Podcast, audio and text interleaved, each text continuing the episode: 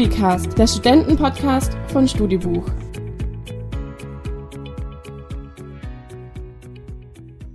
Your day, your day, your da.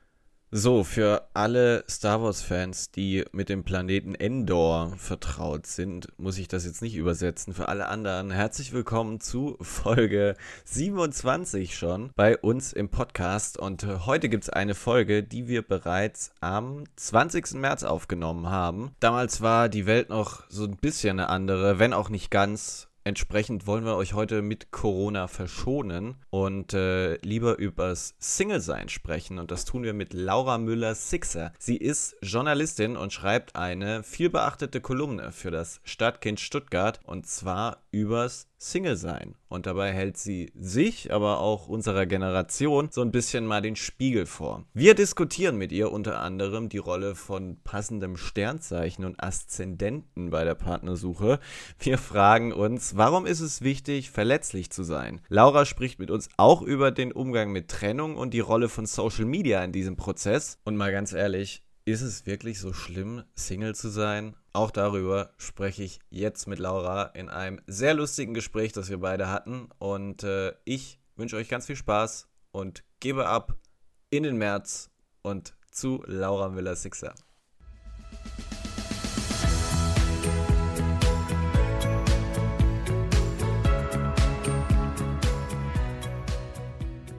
Die liebe Laura Müller-Sixer sitzt heute nicht bei mir, sondern vor ihrem Laptop. Ich freue mich trotzdem sehr auf das Gespräch. Laura, herzlich willkommen bei mir im Podcast. Hallo, ich freue mich auch. Stay at home, Quarantäne-Style heute. Ja, genau, wir müssen mal für Transparenz sorgen. Wir nehmen diese Folge gerade nämlich am 20. März auf. Das heißt, wir befinden uns inmitten der Corona-Krise.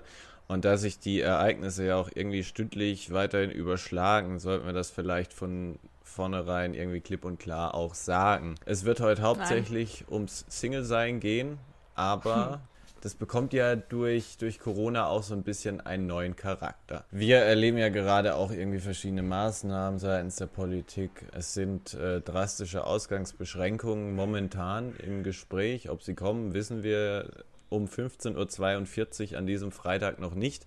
Nichtsdestotrotz äh, sind wir angehalten, gerade viel daheim zu sein. Und das ist für Menschen, die alleine daheim sind, aber gar nicht so einfach. Singles haben es gerade besonders schwer. Warum? Ja, ich glaube, Singles haben es gerade schwer, weil sie mit diesen Fragezeichen im Kopf natürlich alleine sind.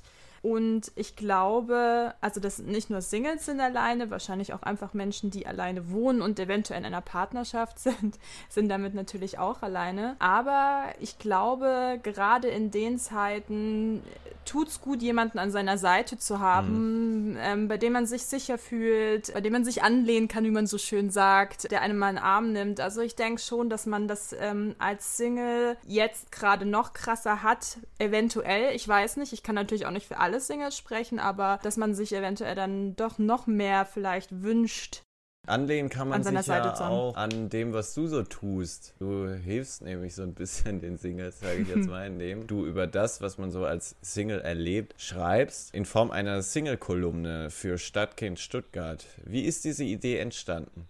Ähm, die Idee entstanden, also ich habe die Kolumne übernommen von einer anderen Redakteurin. Eine unserer freien Redakteurinnen hat damit angefangen, ist dann ähm, aus Stuttgart weggezogen, wie so viele.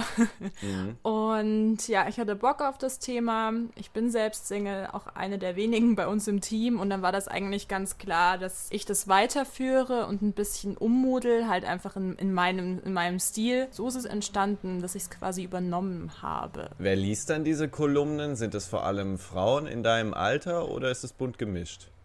Ja, das ist eine gute Frage, weil das würde ich auch gern mal wissen. In der Tat. Schreibt ihr mal. Schreibt ihr mal. Ja, schreibt mal, wer Mensch. liest es denn? Nicht immer nur heimlich also, lesen.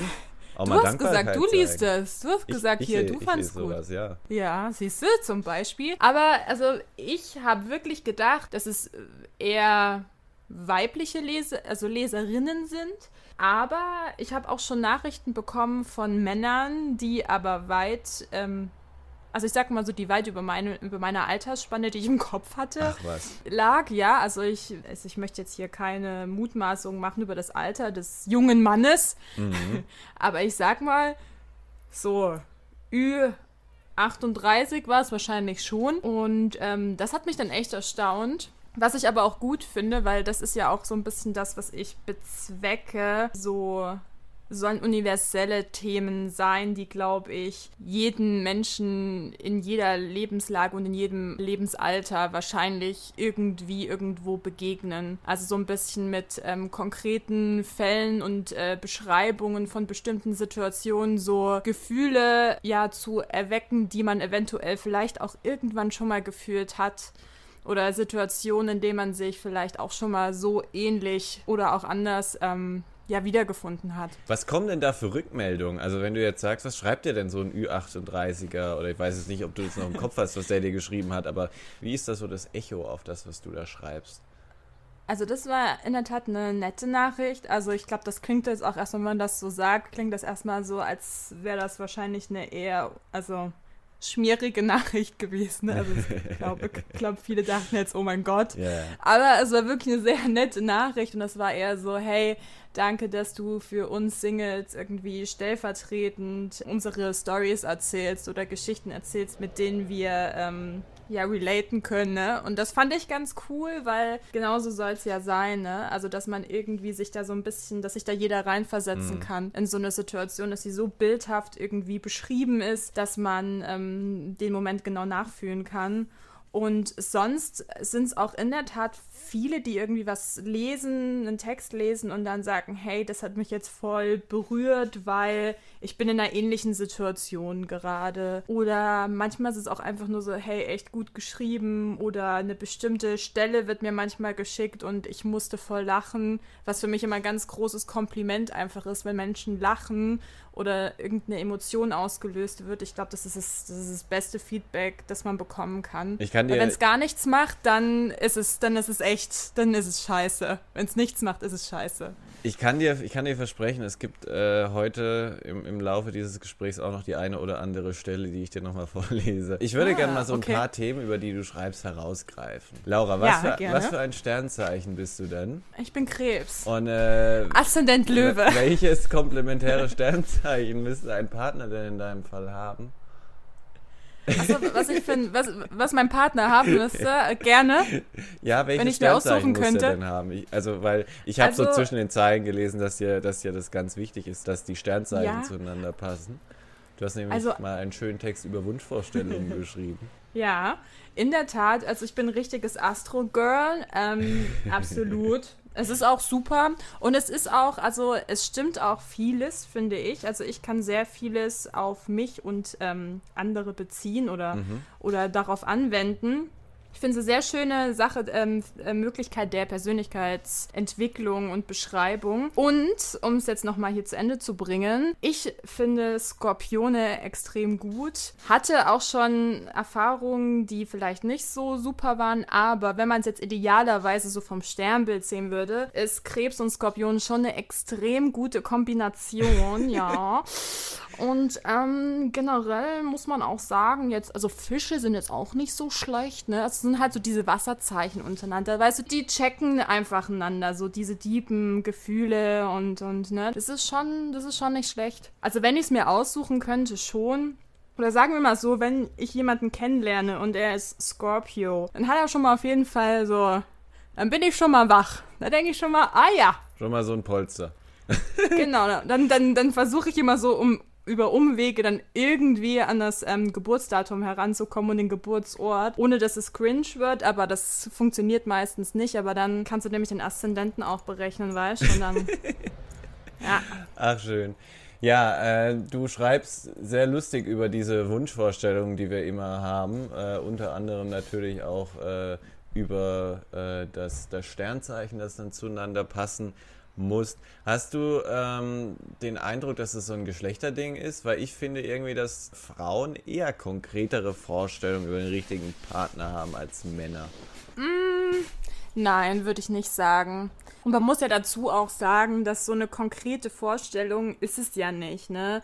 Es ist irgendwie, es ist nice to have, aber nicht jeder Scorpio auf dieser Welt wird zu jedem Krebs dieser Welt passen. Absolut nicht. Das kann ich ähm, aus Erfahrung sagen. Das mhm. ist nicht so. Ich kenne auch ein paar, ich, das stimmt, ich kenne mehr Frauen, die definitiv so Astrologie verrückt sind wie ich und weniger Männer. Aber ich habe das Gefühl, dass dadurch, ich weiß nicht warum, ich habe das Gefühl, dass es schon ein krasseres Thema ist. Ich meine, es gab es gibt Ketten, äh, weißt du, neue Kollektionen. Also es kommt schon immer mehr auch in diesem Mainstream an, dieses ganze Astrologie-Gerede. Ähm, und ich habe schon das Gefühl, dass sich mehr Männer auch damit auseinandersetzen. Du Oder wenigstens schon mal davon gehört haben. Und das ist ja auch schon mal was Gutes, ne? Du sagst aber auch, wir müssen, wir müssen auch mal ein Stück weit damit aufhören, uns dazu konkrete Wunschvorstellungen zu machen. Absolut. Warum? Ich denke, wenn du eine bestimmte Wunschvorstellung von einem Menschen hast, also sagen wir mal von einem Partner oder generell du lernst jemanden kennen und dann hast du eine bestimmte Du hast sofort immer eine bestimmte Wunschvorstellung natürlich, wie der sein soll oder wie der ist.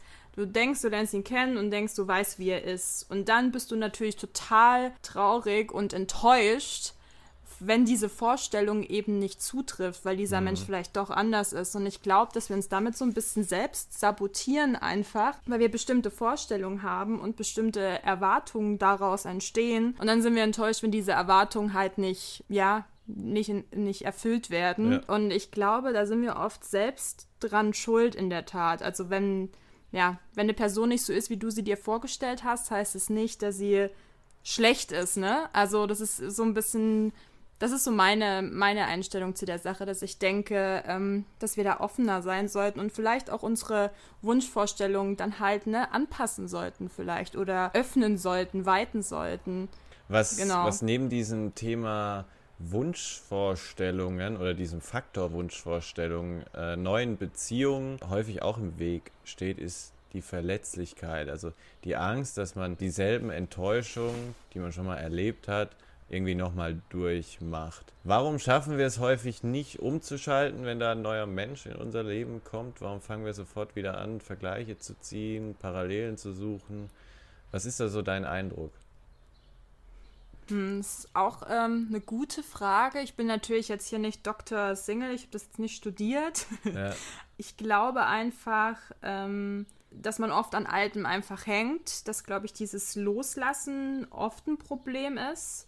Mhm. Und ich glaube, es ist natürlich auch einfach ein Schutzmechanismus. Das ist wie wenn du als Kind an eine heiße Herdplatte fest, du fast dann fest danach nicht mehr dran.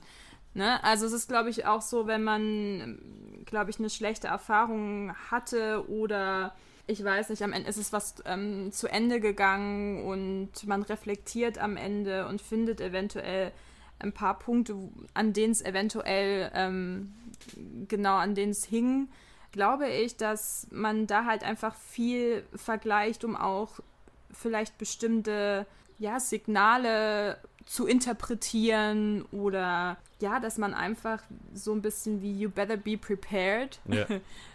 so ein bisschen ist. Aber ganz viel ist auch einfach generelle Unsicherheit, glaube ich. Meine äh, ehemalige Beziehung im Alter von 13 war das, glaube ich, schrieb mir mal auf mein Nokia N23 23 nach unserer Trennung die SMS, sie sei jetzt Beton. Und äh, ich glaube, sie wollte damit ausdrücken, dass sie jetzt nicht mehr verletzt werden kann. Aber du sagst, es ist irgendwie der komplette Holzweg. Du sagst, bleib verletzlich. Ja, absolut weil ich glaube zum Beispiel, ich selbst bin ein unfassbar zynischer Mensch. Ja. Und ich weiß, dass Zynismus genauso wie Humor, das ist oft natürlich auch einfach nur ein Schutz. Das ist ein Schutzmechanismus oft auch. Oder beziehungsweise der wird dann ausgepackt als Schutzmechanismus, wenn man ihn auch braucht, natürlich. Aber ich habe mir gesagt, dass ich mir von diesem Zynismus eben diese Verletzlichkeit nicht nehmen lassen werde, weil ich glaube, es ist einfach wichtig, dass wir uns da nicht selbst vormachen. Ne? Also nur weil man ähm, so tut, als äh, sei man nicht mehr verletzlich oder man redet sich das die ganze Zeit ein, ist es ja nicht so. Und ich finde es was ganz Schönes, Gefühle zu haben äh, die zuzulassen. Und ich glaube, dass es so ein Schlüssel ist auch, dass wir, dass wir uns alle besser verstehen würden, ob das jetzt in deiner Partnerschaft ist oder mit Freunden, mhm. wenn man einfach offen über Gefühle reden könnte und wenn das auch nicht so ein Unding wäre, dieser Satz, wir müssen mal reden, da kriegt ihr ja sofort Schnappatmung, aber ich finde es eigentlich was total Großartiges, ja. wenn man sich öffnen kann und wenn man offen über seine, seine Gefühle reden kann, dann bist du ja voll einen Schritt weiter, weil du so ein bisschen du lässt ja was zu, ne? Und ähm, ich glaube, dann kann man auch einfach viel besser, ja, man kann viel besser umgehen miteinander. Man versteht vielleicht den Menschen gegenüber auch einfach besser. Und deswegen finde ich das total ähm, wichtig, verletzlich zu bleiben und eben auch Gefühle zuzulassen. Ja. Was äh, ich irgendwie auch immer wichtig finde, wenn man so über Verletzlichkeit redet, ist so dieser Faktor, man hat gewisse Dinge ja auch schon mal durchgemacht, durchlebt und hat festgestellt, ja, okay, das kriege ich trotzdem irgendwie hin, auch wenn Dinge immer wieder wehtun. Das wird ja, wird ja nicht irgendwie wird ja nicht irgendwie aufhören oder sowas. Aber dass man so Verletzungen einfach schon mal überwunden hat, das muss man sich doch auch einfach mal viel öfter vor Augen führen, oder? Ja, Voll. dass so eine also schwierige also das, Zeit auch einfach vorbeigeht. Ja, das ist, ist ein guter Punkt. Das sage ich auch mal meinen Freundinnen, wenn die sich trennen. Aber auf der anderen Seite bist du halt dann auch in der, also man ist dann in einer anderen Position. Es ist immer leicht zu sagen, wenn man gerade nicht in dieser Situation ist, hey, wir ja, waren, sind ja alle schon mal durchgekommen, wir haben es alle schon mal überlebt. Ich sage immer, es tut so lang weh, wie es weh tut. Und wenn das halt zwei Jahre sind, dann tut es halt fucking zwei Jahre weh. Aber das ist so.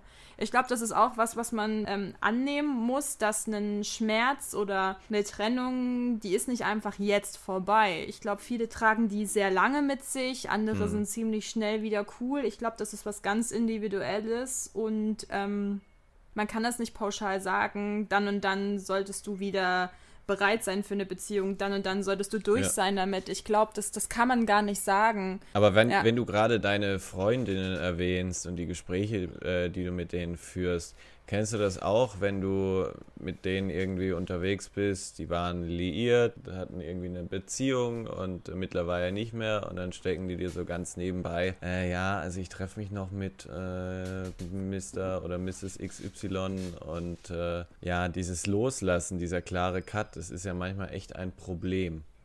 Mhm. Erlebst du ja. das auch? Das wird, das wird irgendwie mehr, finde ich. Also das ist so meine Beobachtung. Ja. Teils, teils. Also ich muss sagen, meine Beobachtungen sind eher, dass, dass also meine Freunde, sagen wir meine Freundin, sehr viel dazugelernt haben in den letzten Jahren. Also mhm. das habe ich gemerkt, dass es... Dank ähm, deiner Kolumne? Wahrscheinlich, natürlich. Ich bin ja auch persö äh, persönliche Beraterin in äh, diesen Lebenslagen.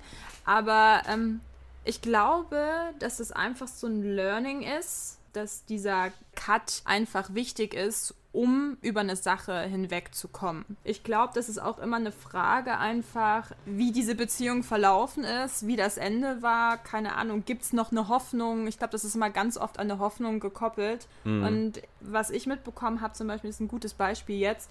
Eine sehr gute Freundin von mir ähm, hat zum Beispiel erst noch einmal sich diese Hoffnung zerschießen müssen um für sich selber entscheiden zu können. Und jetzt kommt der Cut, weil es gibt keine Hoffnung mehr. So ein bisschen dieses, wenn es noch Hoffnung gibt, dann I'm all in. Mhm. Aber wenn es diese Hoffnung nicht mehr gibt, dann streiche ich das komplett aus meinem Leben und muss weitermachen. Du sagst, eine sehr wirksame Methode ist das Entfolgen auf Social Media. Du schreibst unter anderem folgenden Satz, über den ich sehr schmunzeln musste. Früher dachte ich immer, es sei unreif, Ex-Partnern oder Verflossenen, die sich scheiße verhalten haben, zu entfolgen. Heute zoome ich in verpixelte Screenshots aus Instagram-Stories, als wäre es jetzt krasses Adulting. Das genau, heißt, das habe ich äh, geschrieben. das heißt, äh, das ist so erster Schritt. Ich würde schon sagen, das ist also erstmal der erste Schritt, dass man der ganzen Sache weniger Raum gibt oder wenigstens ähm, beginnt der Sache weniger Raum zu geben. Das ist ja schon mal, das macht ja einen großen Teil unseres Alltags aus. Instagram, keine Ahnung, was weiß ich noch was für Plattformen.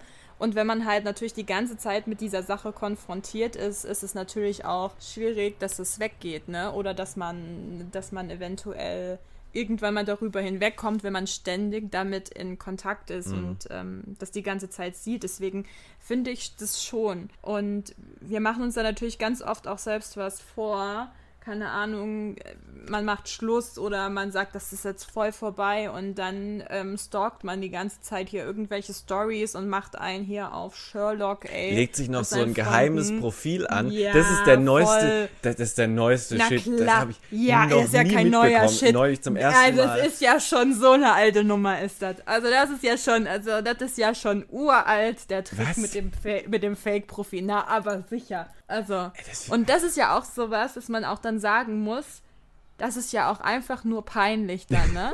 ich meine, wir machen es ja, ich, also ich habe das auch schon gemacht, definitiv. Aber dann müssen wir uns jetzt auch nicht vormachen, dass wir jetzt hier ganz, ganz cool sind und das ist alles, ne? Dann ist es nicht. Dass wir das so voll im Griff haben und so, ne? Haben wir nicht, genau. Aber manchmal liegt es ja auch nicht an uns. Manchmal, und darüber schreibst du auch, kommt ja so ein Satz wie, hey, lange nichts mehr von dir gehört. Ist doch erstmal ja. voll nett, wenn sich jemand nach einer ganz langen Zeit meldet, oder? ja, voll nett. Also kommt natürlich darauf an, wer, ne? Ja. Ähm, wie entlarve ich denn, ob das jetzt äh, wirklich nett ist, ob mir das gut tut oder nicht? Ja, ich glaube, das merkt man eigentlich sofort.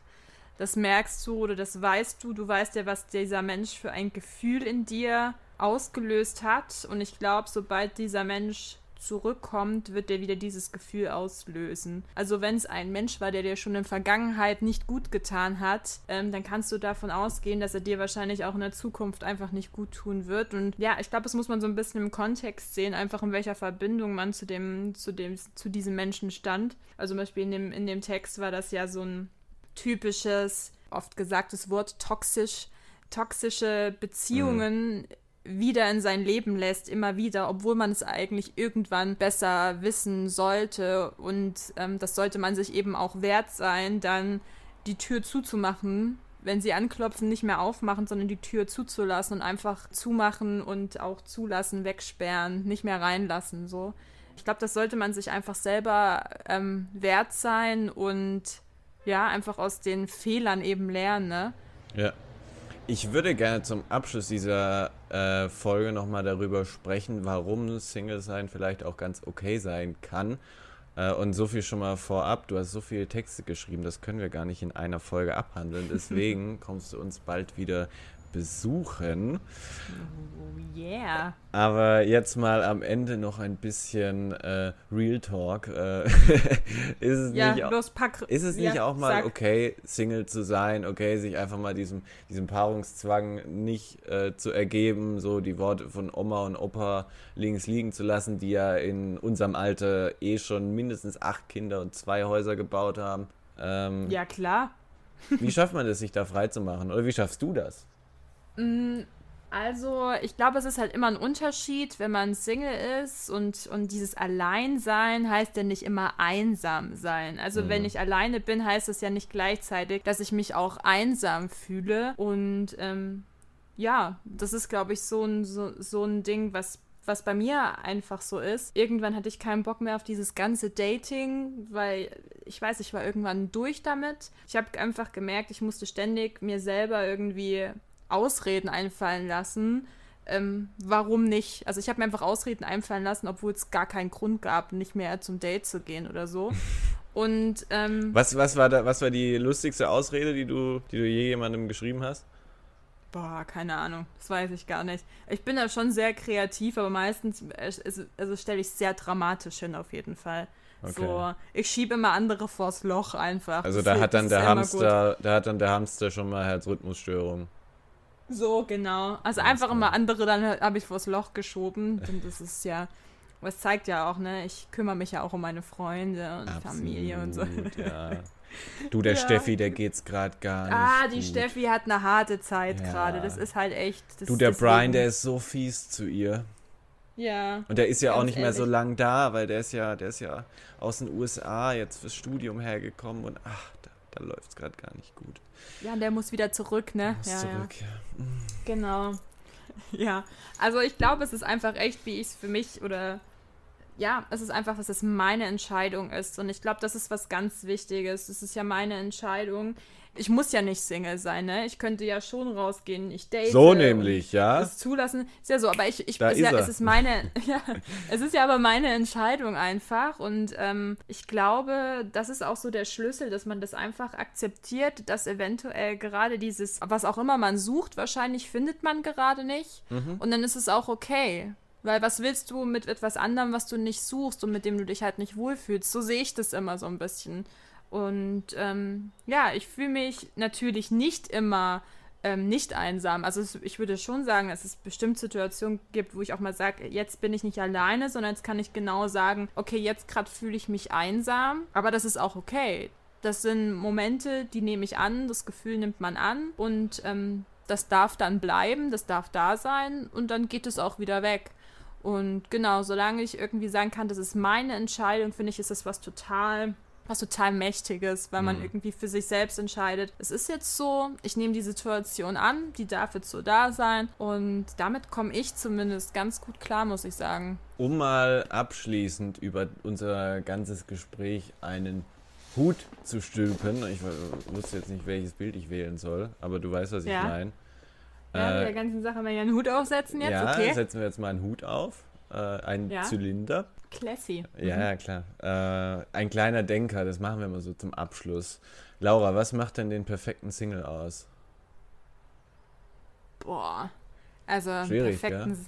Ja, finde einen perfekten. Das generell dieses Wort perfekt. Also der Ist perfekte skurrile Single Frage, ist.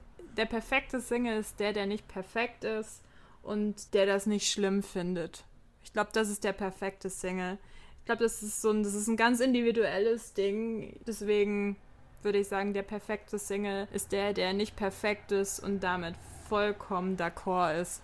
Das sind auch schöne Schlussworte. Vielen Dank für die tolle Folge. Hat mir großen Spaß gemacht und ich freue mich, wenn du uns bald wieder besuchst. Danke, Dito. Bis bald.